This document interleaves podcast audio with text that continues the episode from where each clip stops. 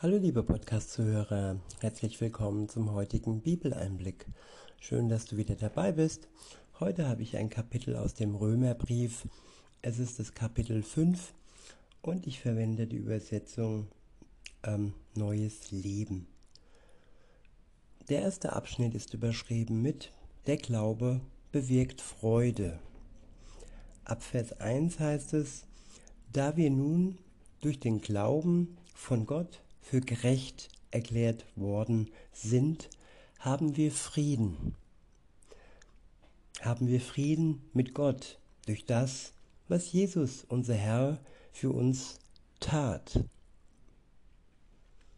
Christus hat uns durch den Glauben ein Leben aus Gottes Gnade geschenkt, in der wir uns befinden und wir sehen voller Freude die Herrlichkeit Gottes der Herrlichkeit Gottes entgegen.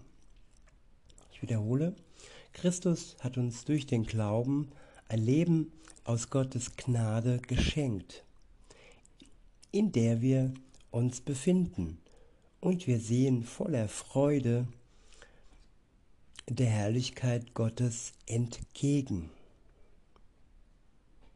Ja, alleine durch den Glauben, alleine durch die Gnade Gottes schenkt uns Gott ein neues Leben, beendet unser altes, verpfuschtes, mit Sünde durchdrängtes Leben und macht alles neu. Jetzt und heute ist dies möglich. Für jeden, der dies Geschenk Gottes annimmt, der zuvor anerkennt, dass Schuld zwischen ihm und Gott steht, seine persönliche Schuld. Und ja, dass er erkennt, dass es nicht möglich ist, ähm, mit Werken, mit guten Werken, das alles wieder gut zu machen. Denn Jesus Christus hat es schon gut gemacht am Kreuz und wir können und brauchen dazu nichts mehr hinzufügen. Was wir dürfen, ist voller Freude das Geschenk Gottes, das er uns in reiner Gnade schenkt, anzunehmen. Das Geschenk der Erlösung, der Befreiung von unserer Schuld.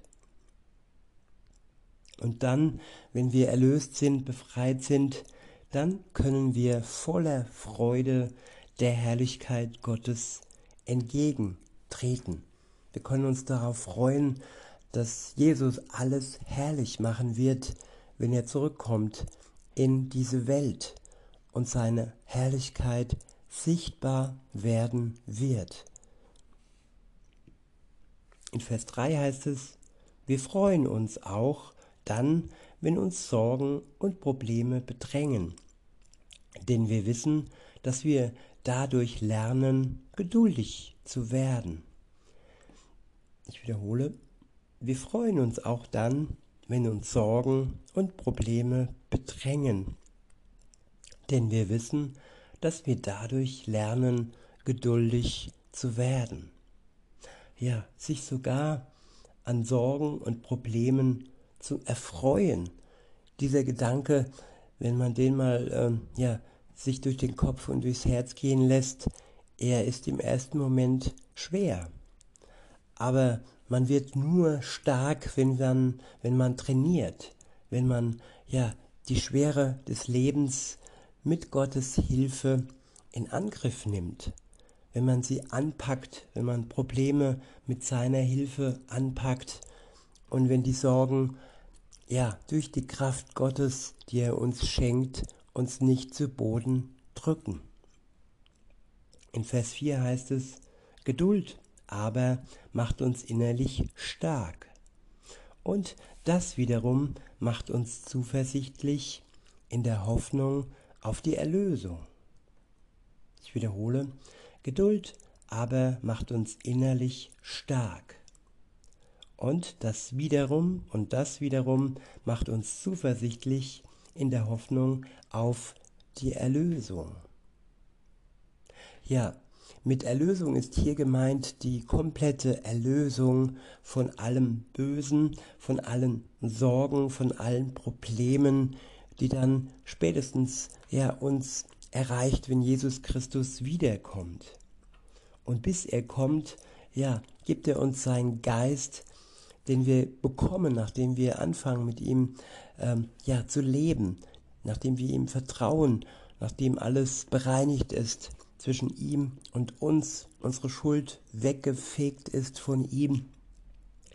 Und dann, ja, sind wir auf dem Weg zu ihm und blicken der Herrlichkeit Gottes entgegen, die erscheinen wird, wenn er wiederkommt. Weiter heißt es, und in dieser Hoffnung werden wir nicht enttäuscht werden. Ja, hoffen heißt nicht wissen, aber die Hoffnung, die uns im Glauben geschenkt wird, die ist anders wie die weltliche Hoffnung, dass man Dinge hofft, aber nicht weiß, ob sie eintreten. Diese Hoffnung wird nicht enttäuscht werden. Es ist ein Versprechen Gottes, dass er wiederkommt und allem Bösen ein Ende macht und dass unser Ausharren und unsere Geduld dann belohnt wird. Weiter heißt es, denn wir wissen, wie sehr Gott uns liebt, weil er uns den Heiligen Geist geschenkt hat, der unsere Herzen mit seiner Liebe erfüllt.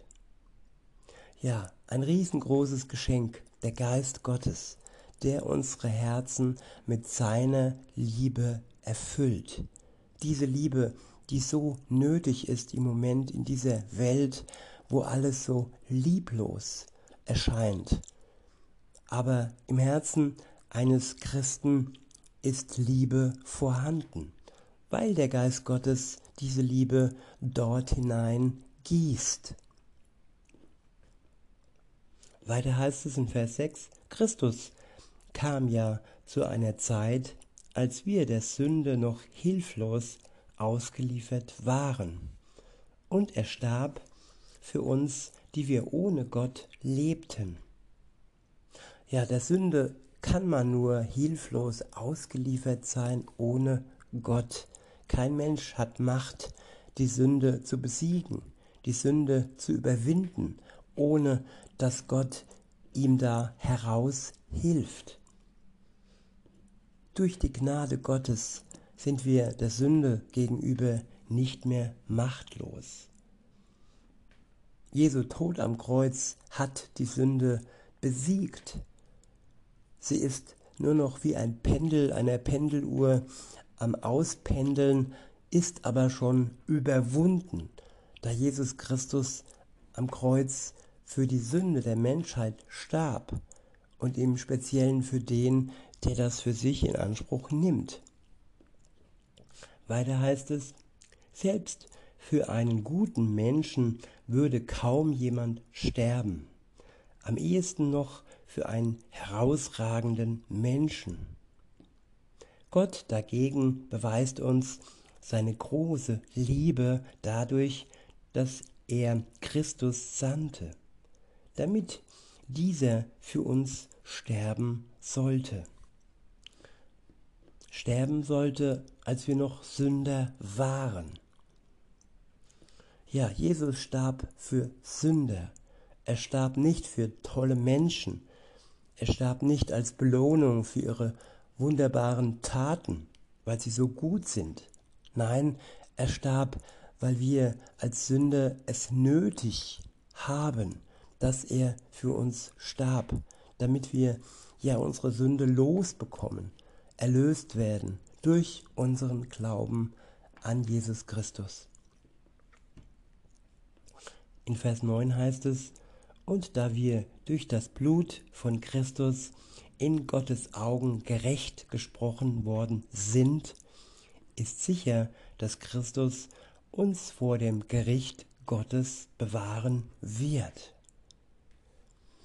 Ja, wer Jesus Christus, wer seinen Geist nicht im Herzen hat, der wird eben nicht vor dem Gericht Gottes bewahrt am Ende der Zeit, wann Jesus wiederkommt.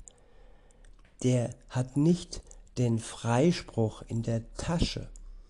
Nur der, der an Jesus glaubt und ja, den Freispruch heute schon von ihm bekommen hat, der kann voller Freude ja an den letzten Tag herangehen und sich freuen, dass Jesus wiederkommt.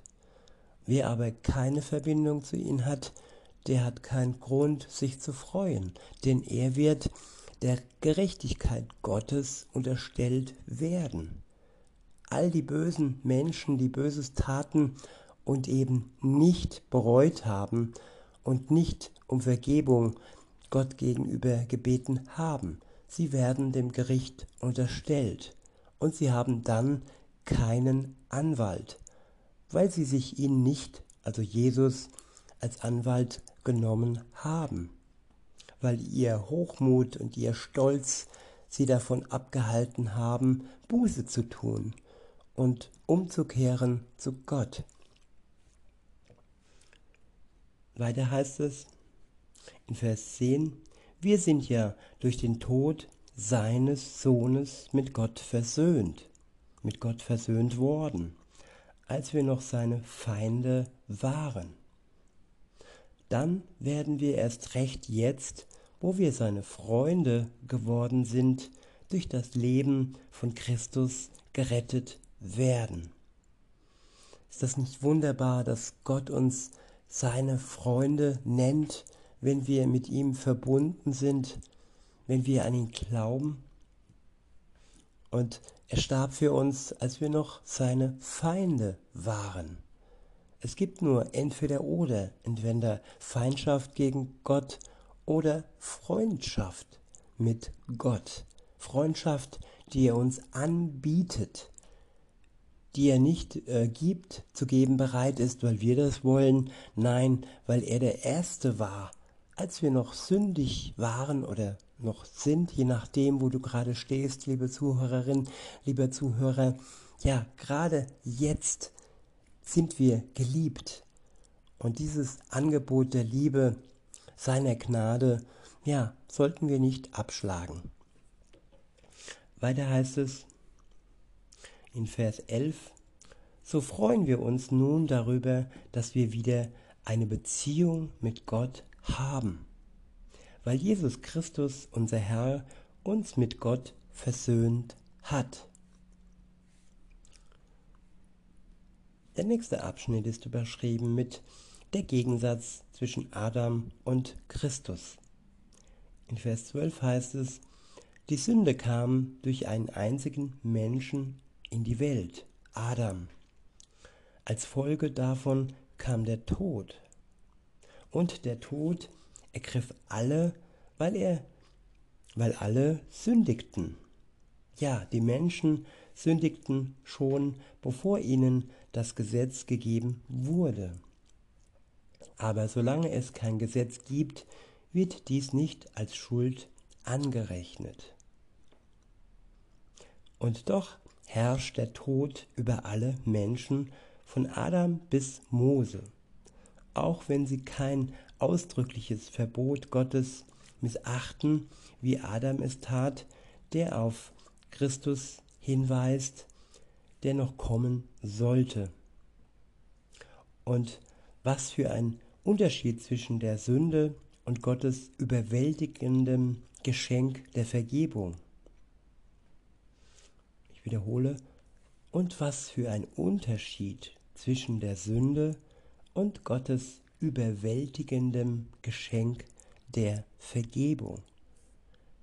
Denn wenn der eine Mensch Adam durch seine Sünde vielen den Tod brachte, um wie viele, um wie viel größer ist dann das Geschenk Gottes, seine Vergebung, das der andere Mensch Jesus Christus so vielen brachte. Ja, Adam brachte den Tod durch seinen Ungehorsam, durch seine Sünde gegenüber Gott. Und Jesus brachte das Geschenk der Vergebung durch seinen Tod am Kreuz für uns, die an ihn glauben. In Vers 16 heißt es, und dieses Geschenk Gottes hat völlig andere Folgen als die Sünde jenes einen. Denn während die Sünde des einen zur tödlichen Verdammnis führte, werden viele trotz ihrer Sünden von Gott unverdient gerecht gesprochen. Ja, dieses Geschenk haben wir nicht verdient.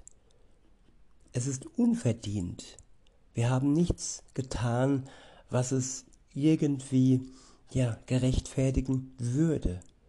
Dieses Geschenk gibt uns Gott allein aus Gnade und allein heraus, weil er uns liebt.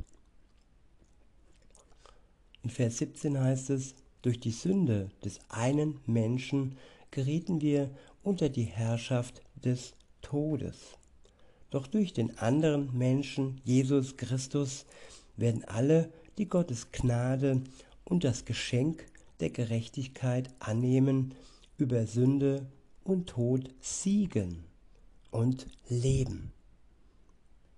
Ja, die Sünde Adams brachte Verdammnis über alle Menschen. Aber die Tat von Christus,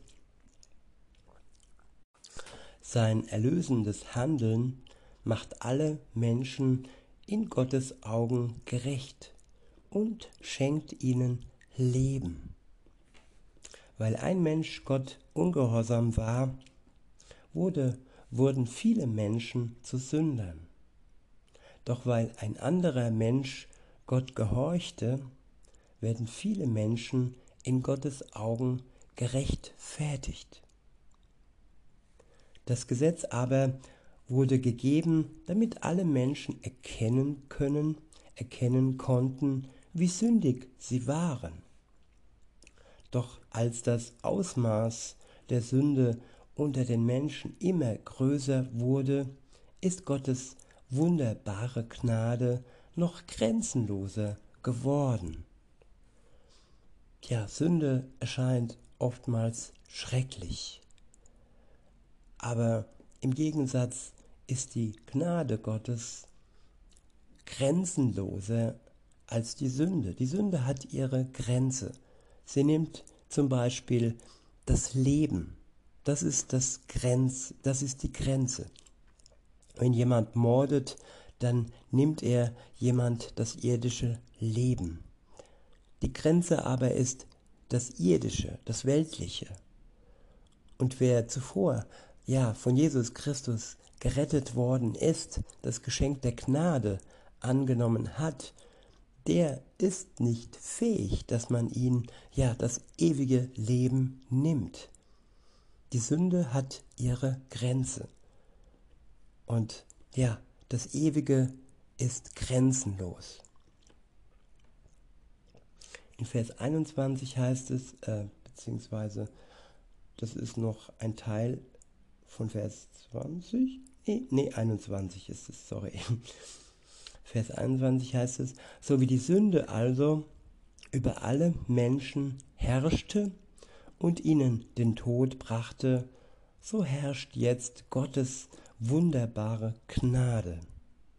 Durch sie werden wir vor Gott gerecht gesprochen und gewinnen durch Jesus Christus, unseren Herrn, das ewige Leben. Ein ewiges Geschenk, ein ewiges Leben, das uns Gott in Jesus Christus durch seine Tat am Kreuz schenken möchte. Sind wir bereit, dieses Geschenk anzunehmen, anzuerkennen, dass er für unsere Schuld gestorben ist? In diesem Sinne, liebe Zuhörer, wünsche ich euch noch einen schönen Tag und sage bis denne.